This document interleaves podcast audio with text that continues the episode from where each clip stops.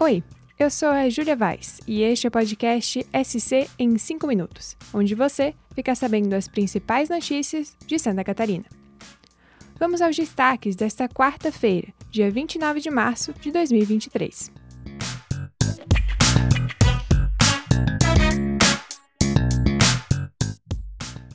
Começa o podcast falando sobre uma aeronave de uma empresa de Blumenau que caiu nesta quarta-feira, dia 29, logo após decolar a caminho de São Paulo. Cinco pessoas estavam no monomotor, incluindo o piloto. Ninguém se feriu e apenas um dos colaboradores vai passar por avaliação por causa de uma dor na lombar. O avião tinha saído há poucos minutos do aeroporto Quero Quero, em Blumenau, e levava profissionais para uma feira em São Paulo. Na altura de Massaranduba, o motor teria apresentado uma falha e o sistema de paraquedas de emergência foi acionado, como mostram as imagens gravadas por testemunhas. O mecanismo permitiu o pouso em segurança em uma plantação. Veja o vídeo no NSC Total. Mudo de assunto para falar da publicação de um decreto que determina a situação de emergência na saúde pública de Santa Catarina, assinado pelo governador Jorginho Melo, do PL, nesta terça-feira, dia 28.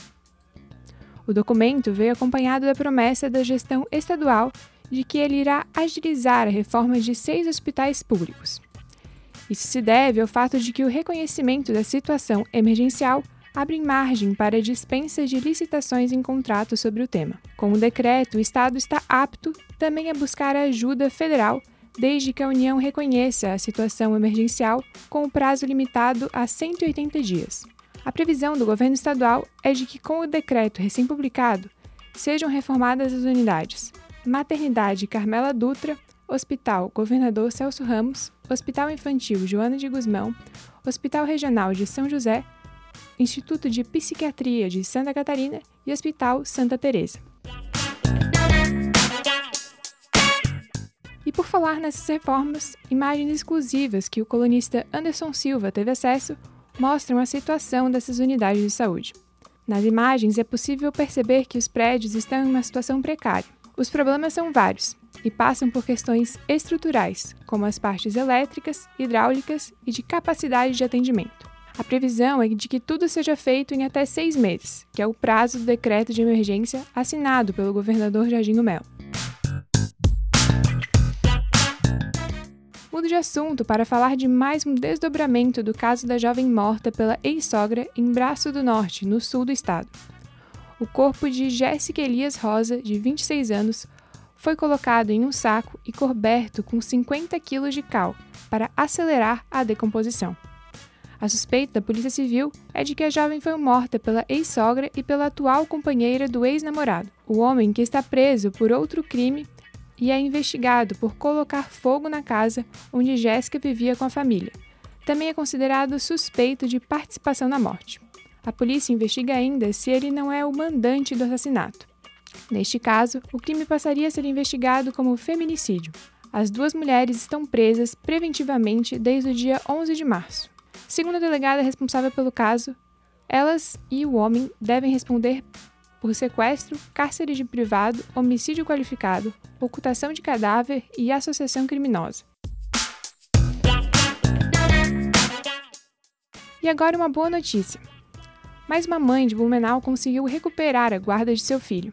Vitória de Amorim faz parte do grupo de 11 mulheres que ficou conhecido como Mães de Blumenau.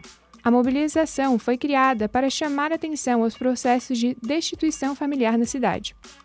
O filho de Vitória tinha apenas um ano quando foi encaminhado a um abrigo. Desde então, foram três meses de batalha judicial para recuperar a guarda do menino. Na época, as autoridades disseram que ela abandonou o menino na instituição, o que ela nega. Além dela, outras duas famílias conseguiram reaver as crianças e evitar que fossem enviadas à adoção. Os demais casos seguem em andamento.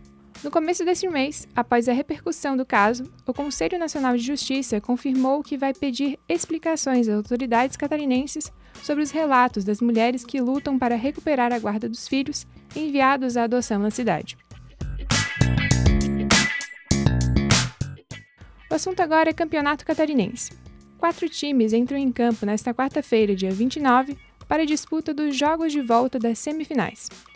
Às 7 horas da noite, no estádio Augusto Bauer, acontece o jogo entre Brusque e Barra. Depois, às 9 horas da noite, no Aníbal Torres Costa, ocorre o confronto entre Círio Luiz e Criciúma. Termino o podcast de hoje falando sobre o BBB 23. Gabriel Santana foi o eliminado do programa nesta terça-feira, dia 28, com 56,45% dos votos. O carioca esteve no 11º paredão e disputou a sua permanência no reality com Aline, ex-integrante do Ruge, e com Bruna Grifal. A disputa aconteceu principalmente entre o ator e Bruna, favoritos a sair deste paredão. E esse foi o SC em 5 minutos, o podcast do NSC Total, publicado de segunda a sexta. A produção e locução são minhas, Júlia Vaz. A captação de áudio é de Júnior Dias. A edição de som é de Bianca Anacleto e a coordenação é de Carolina Marasco. Essas e outras notícias você pode conferir em nsctotal.com.br. Até amanhã. Tchau!